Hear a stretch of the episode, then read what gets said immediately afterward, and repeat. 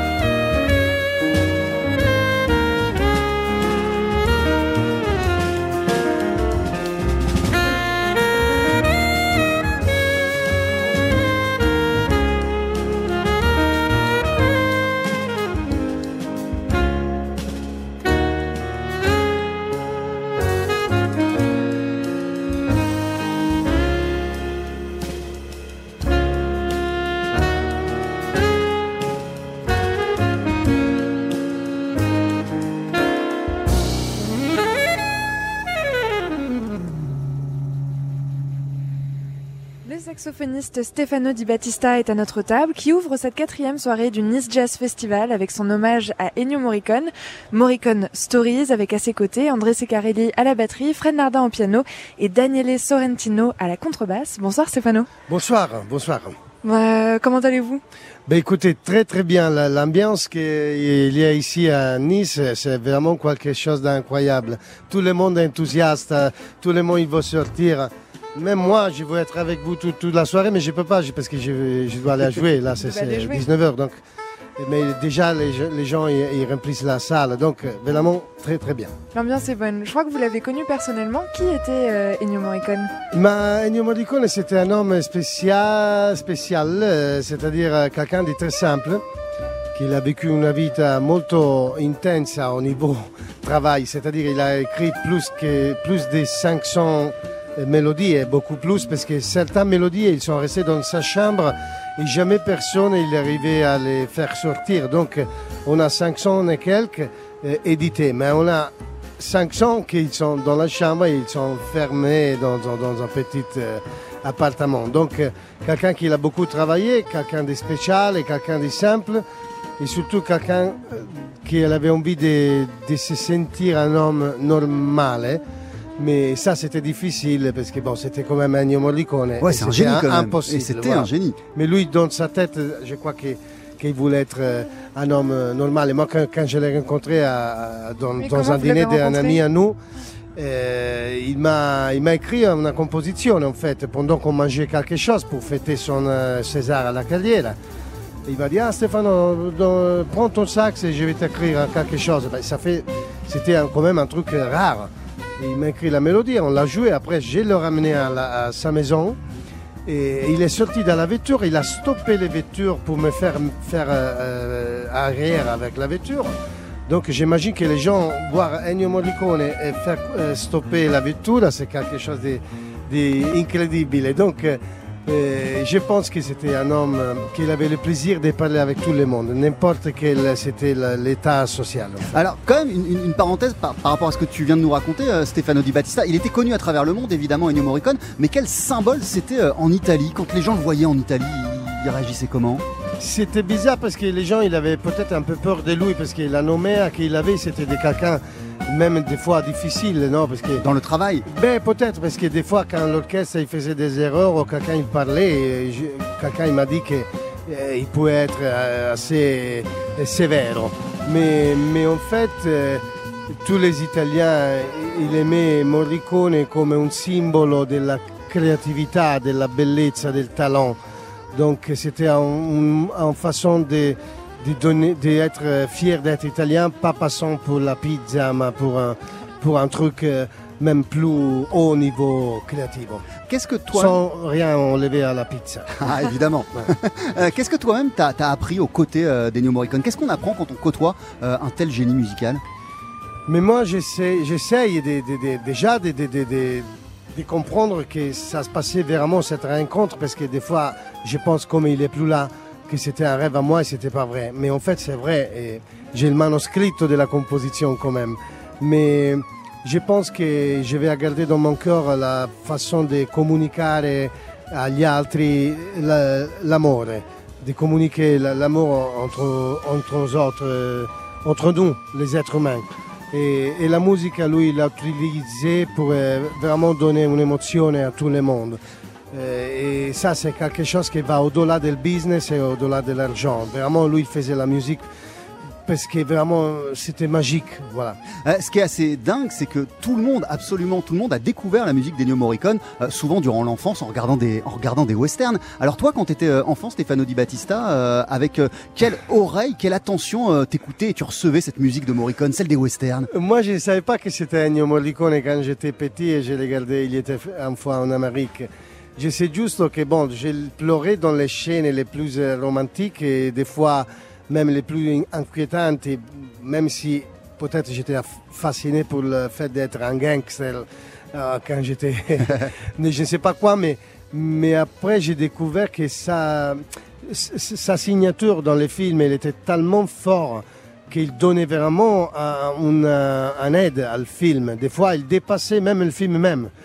Donc, C'est vrai euh, vrai que dans le- il était une fois en Amérique, j'ai découvert la musique del maestro et après, j'ai- j'ai- j'ai- je l'ai marqué que c'était lui. Mais au tout début, je ne savais même pas que c'était Ennio Morricone. J'étais petit à l'époque. Vous parlez euh, d'être italien en parlant de- d'Ennio Morricone. Nous, on a beaucoup profité de vous sur la scène jazz parisienne. Est-ce que rendre hommage à Ennio Morricone, c'est redéfinir cette identité italienne qui est la vôtre?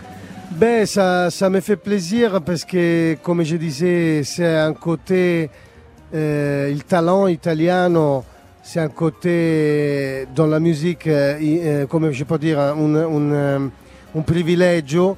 Je me sens euh, content d'être italien quand je pense qu'on a vu Ennio Morricone, Vivaldi ou des grands compositeurs comme ça. Ça me rend fier parce que, bon, dernièrement, peut-être l'Italie n'a pas vraiment beaucoup, eu beaucoup de, de grands artistes ou, ou des, des choses bien où, où on peut vraiment être fier de, de l'avoir, euh, à part euh, la, la, la Coppa d'Europe. hein.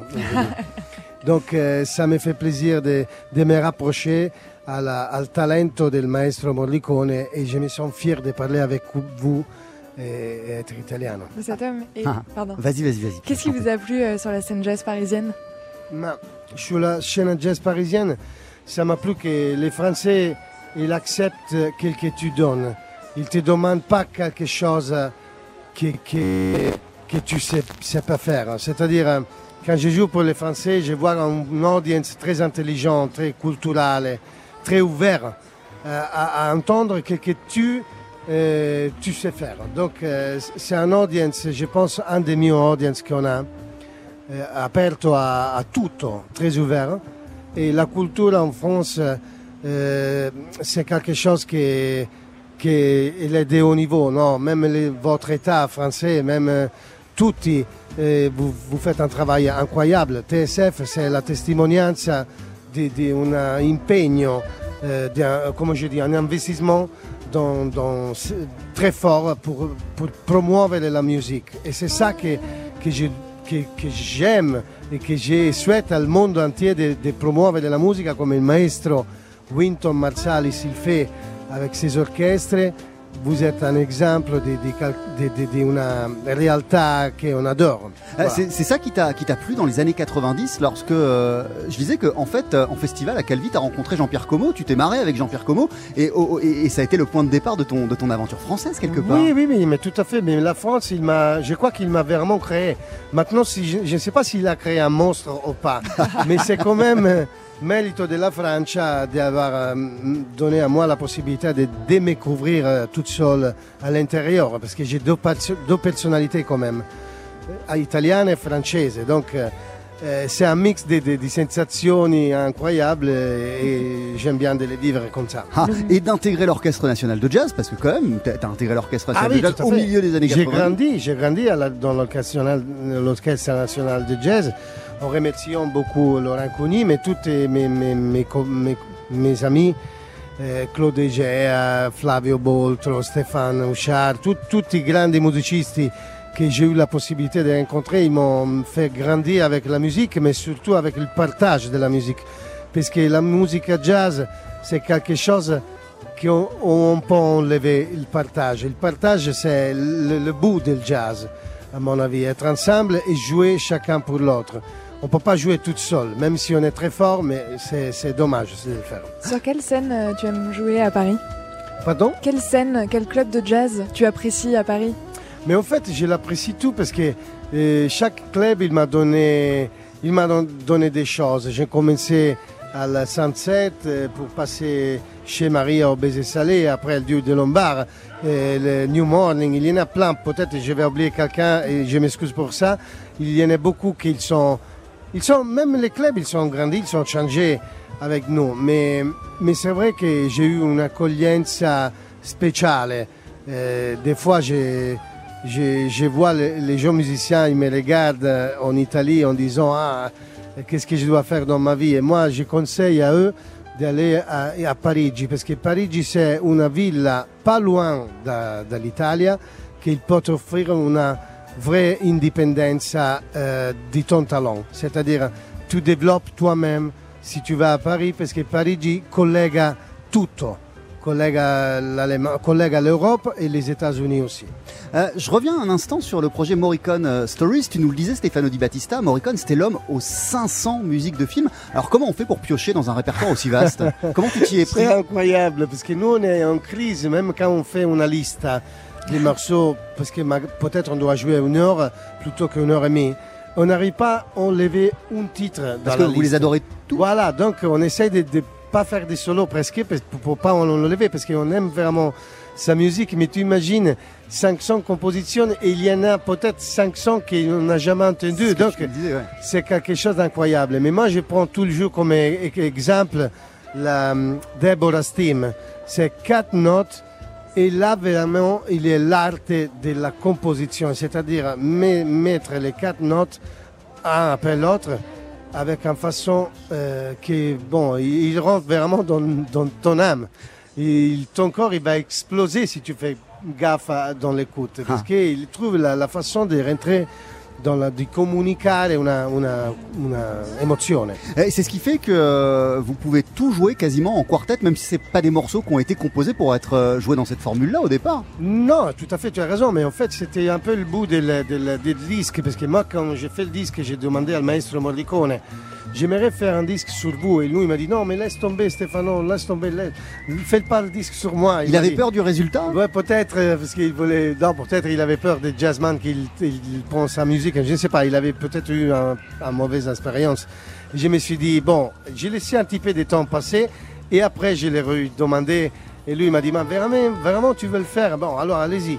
Et il m'a, il m'a donné des conseils, en fait, sans me les donner, enfin, sans me dire.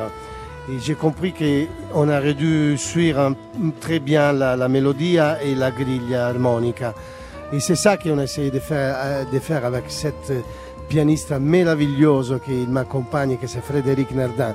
Et euh, in maniera molto seria, sérieusement, il a étudié les lignes avec moi et on s'est dit de juste jouer ce que lui a écrit avec une autre sonorité. C'était un peu ça, avec beaucoup de respect pour essayer de rien changer. Euh, d'ailleurs, tu citais euh, Fred Nardin qui t'accompagne au, piano. Euh, une question comme ça, mais vous, on, voit ces dernières semaines, depuis la reprise des concerts, beaucoup de vidéos de vous sur les réseaux sociaux pendant les balances, en, train, de, en, train, de vous, en train de vous éclater. J'ai l'impression que c'est en plus de tout, en plus de l'hommage à Morricone, il y a une, aventure humaine où vous prenez énormément de plaisir à être ensemble tous les quatre. On est très contents, même aujourd'hui, en face de vous, en face à l'audience, qui pendant qu'on parle, il remplissent la salle. C'est un privilegio di jouer la musica après un moment così difficile où notre tête, la mienne, c'était un peu mis off, tu vois. Donc, è un entusiasmo qu'on peut pas. Donc, on a besoin vraiment de rigoler. Et nous, on a un maestro Roberto Benigni qui nous, il nous apprend un peu à le faire. Donc, c'est tellement quand je sors de, l'Italie, j'ai envie de, passer un bon moment avec tout le monde, même avec un chien ou un, animal, je ne sais pas quoi, mais j'ai vraiment envie de vivre ma vie chaque seconde in allegria. Je pense que l'allegria, c'est un peu le, pas le vaccino, mais quelque chose qu'on peut on peut mettre dans, dans le futur parce qu'on a vraiment passé un moment difficile. Merci beaucoup, c'est un magnifique mot de la fin. Stéphano Di Battista, on peut t'applaudir euh, à partir de 20h ce soir sur la scène du Nice Jazz Festival en quartet avec le projet Morricone Stories, ton hommage au maestro Ennio Morricone. Bon concert. Merci à vous et merci à TSF et à vous tous. Grazie. À très vite. Grazie. Bye.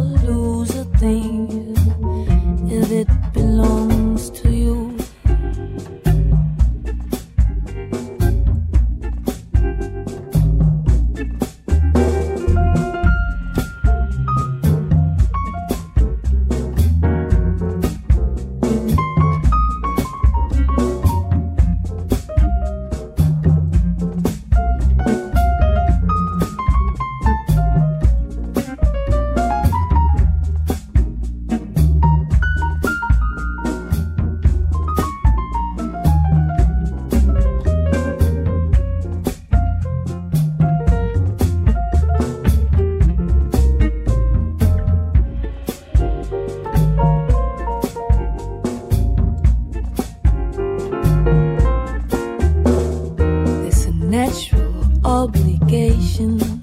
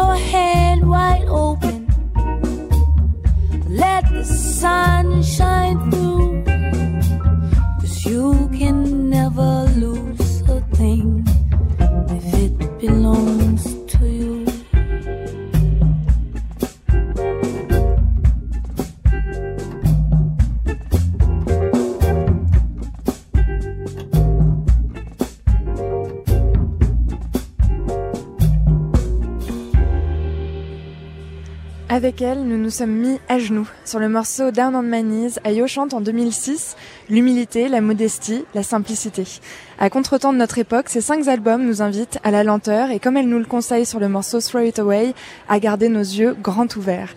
La chanteuse Ayo est avec nous sur le plateau de TSF Jazz avant de jouer le répertoire de son dernier album, Royal, ce soir, sur la scène du Nice Jazz Festival. Bonsoir Ayo. Bonsoir, Comment vous allez? Ça va très bien, merci.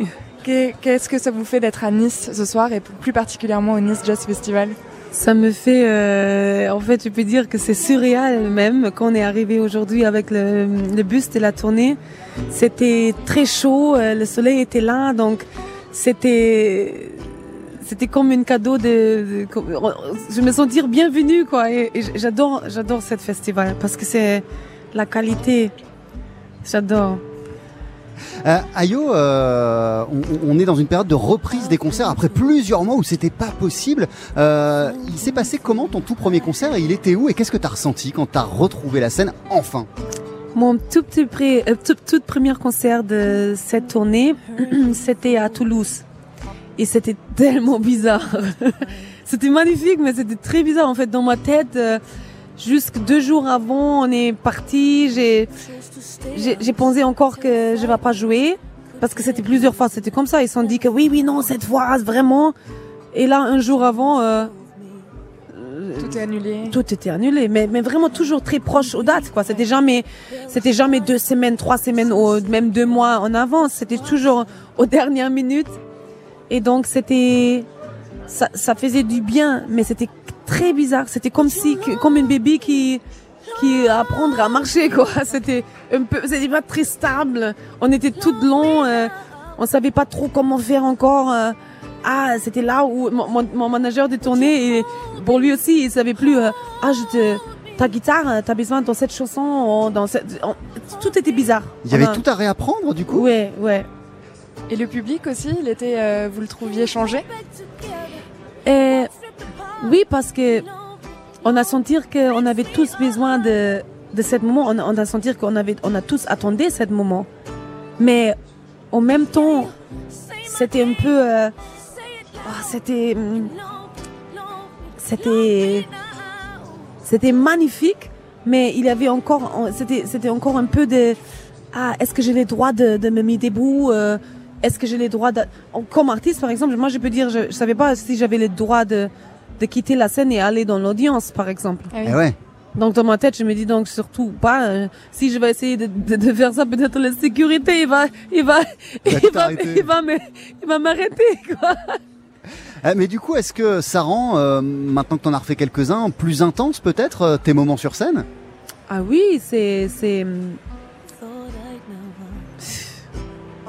tu sais, c'est, c'est comme une, tu- tu peux dire, un- en fait, moi, j'étais jamais saoul dans ma vie, euh, je, prends pas des drogues, mais j'imagine, en fait, pour moi, la musique, c'est, c'est comme une religion, et quand on pratique pas, c'est horrible, en fait. après quelques, après des années, tu te retrouves et tu, tu sais plus quoi faire. Tu te demandes qu'est-ce que je vais faire demain? Moi, à un moment, j'ai pensé que je vais devenir euh, coach du surf, quoi. Je vais, je vais ouvrir ma, ma- mon école du surf. Est-ce que tu as réussi quand même à chanter d'ailleurs cette année euh, chez toi?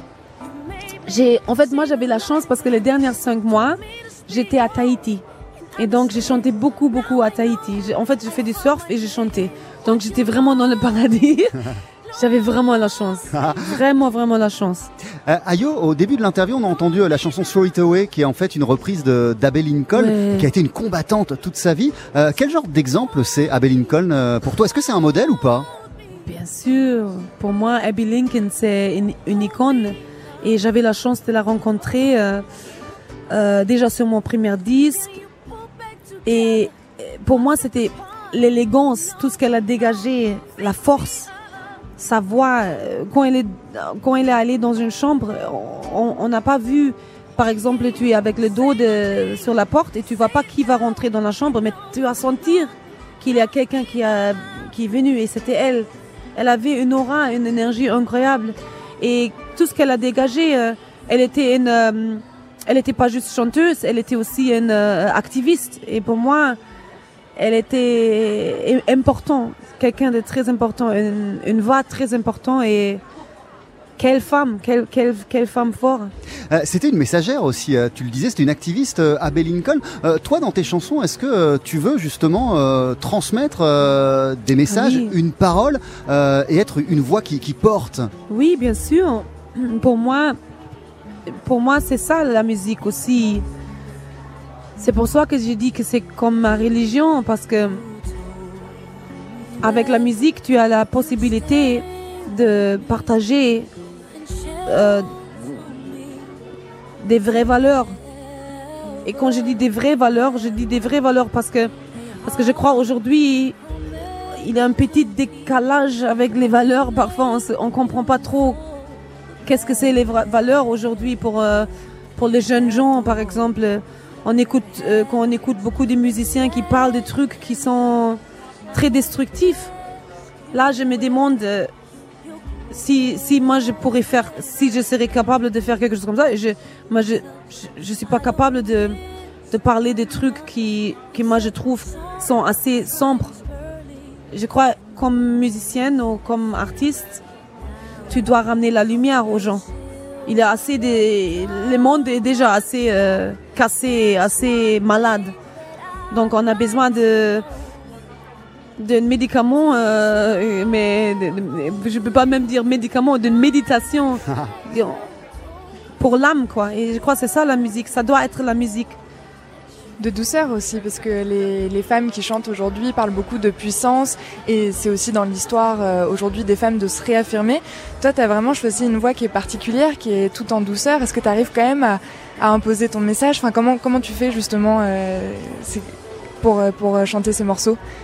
Euh, Je crois que ça dépend. Euh, en fait, c'est peut-être euh, ça dépend toujours aux, chansons aussi. Il y a des moments où c'est douce, mais il y a des moments où c'est pas douce du tout. Et, parfois c'est marrant parce que quand euh, c'est plus douce, c'est parfois tu vois que les gens sont sur, surprises que tu peux aussi chanter différemment si tu veux. Mais j'ai, je crois, c'est mieux. Les gens ont besoin de la paix. Parfois, on, on engueule quelqu'un et ils, ont, ils entendent rien. C'était qui, toi, les, les, chanteuses que t'écoutais quand t'étais plus jeune, qui t'ont, qui t'ont porté? Euh, Il y avait beaucoup, beaucoup des artistes différents. Mais j'adorais toujours, euh, j'adorais vraiment euh, Nina Simone, euh, Joni Mitchell, j'adore. Euh, après, Donny Hathaway, Otis Redding, Bob Marley, of course. Ouais. Peter Tosh, euh, Toots and the Mates, Jimmy Cliff, beaucoup de reggae aussi que j'adore vraiment. Et euh, Jimi Hendrix aussi, euh, Bob Dylan j'adore comme euh, songwriter. Euh, Leo Sayer, euh, Paul Simon and Garfunkel. il avait tellement des, des il y a une liste, beaucoup beaucoup des chanteurs et chanteuses que j'adorais et surtout de l'année 60 et 70. Parce que je crois à cette époque-là, il avait encore une, euh, une cercle des artistes, une, une, communauté, une, euh, par exemple Tom Waits qui a beaucoup, euh, qui a fait pas mal de choses avec avec Joni Mitchell. Pour moi, je crois, c'était plus que c'était le son et l'authenticité dans la musique que j'adore dans les années 60 et 70. Et d'ailleurs, il me semble, on en avait déjà parlé que chez toi, quand t'as grandi, il y avait une collection de disques de fou parce que ton papa, il était, il était DJ. Il était DJ Donc t'as ouais. grandi au milieu des disques en fait. Ouais, ouais. Et j'ai encore les disques. J'ai encore beaucoup de disques de mon papa. Et c'est marrant parce que l'autre jour, j'ai parlé avec un ami à moi et euh, il vient de me, il a parlé d'une chanson de euh, de Parliament. Et j'avais j'avais la disque devant moi. Et quand il, il m'a parlé, j'avais le vinyle devant moi de mon papa et j'ai fait une photo et je lui ai envoyé. Il a dit non, tu as cette, tu as cette vinyle, c'est incroyable. Et j'ai dit oui, c'est original, c'est le, le, le, original, le original pressing. J'adore, j'adore les, les, les, vinyles de mon père. Euh, d'écouter de, de, la musique, d'écouter des vinyles, de te nourrir de la musique des autres, du passé ou du présent, toi, ça, ça, ça t'aide aussi à, à, à, retrouver de la force et, euh, et, et à trouver de nouvelles idées? Tu sais, c'est pour moi la musique, c'est comme des, des, vinyles de mon père, par exemple. C'est comme des c'est peut-être c'est une um, comparaison euh, bizarre, mais c'est comme des des des, un parfum. Parfois, tu sentir un parfum et tu te dis, oh, ça me ça m'appelle de mon enfance. Et tu sais exactement où tu étais quand tu as senti cette. Euh, pour moi, c'est ça des chansons et la musique.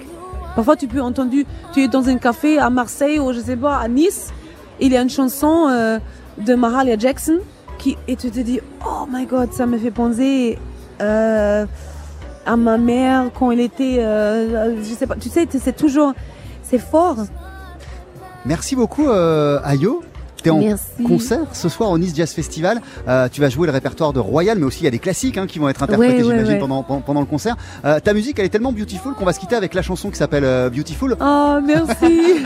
bon, bon concert. Merci beaucoup. Merci,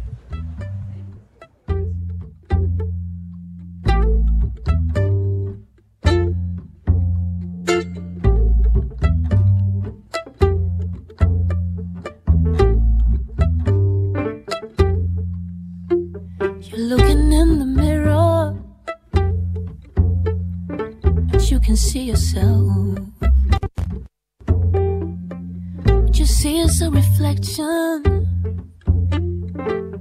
of somebody else. Now, if you want to find you, you gotta look underneath that shell. That's where you find true beauty. That of a precious pearl.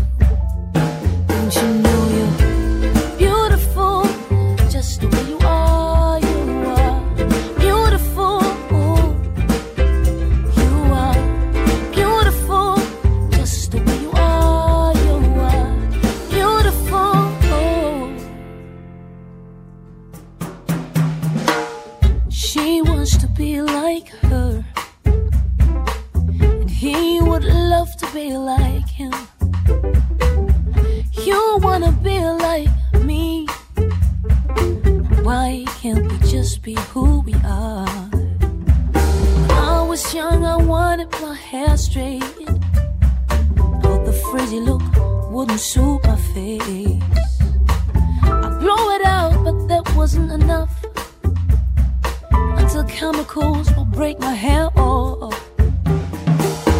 Then I knew God gave me a sign. I had to love myself so I could shine. I would let my fro grow back and wear a fist to comb instead. And put on a shirt that's set black and proud.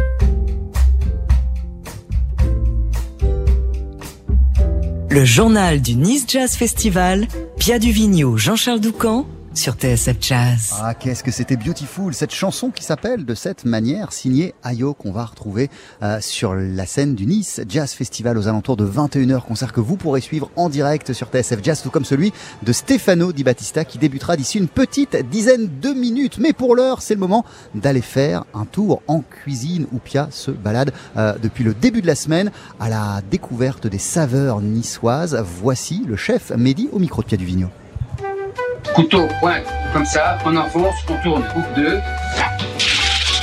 Oignon terminé. La salade niçoise, Pia Duvigneau.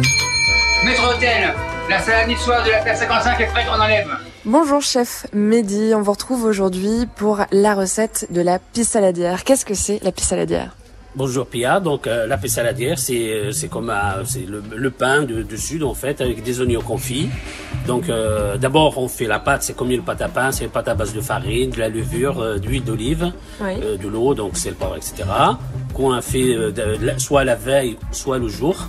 C'est mieux la veille Le mieux, ouais, c'est toujours bien sûr tout ce qui est. euh, On s'y prendre à l'avance. tout à fait, tout à fait. vrai dans la vie. Ouais, exactement, exactement, tout à fait. Euh, ensuite, donc, les oignons, c'est très important. Donc, des oignons, et ben, c'est très très bien. Le, le- de préférence, prendre des oignons jaunes, les cuire vraiment tout doucement pour qu'ils crachent le maximum d'eau et qu'ils soient bien confits. Donc, on Donc, rajoute un peu d'ail.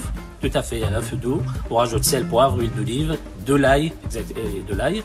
Et on les fait confire tout doucement, je dirais que ce soit vraiment euh, translucide, bien bien confit. Et dès que c'est confit, donc on étale notre pâte.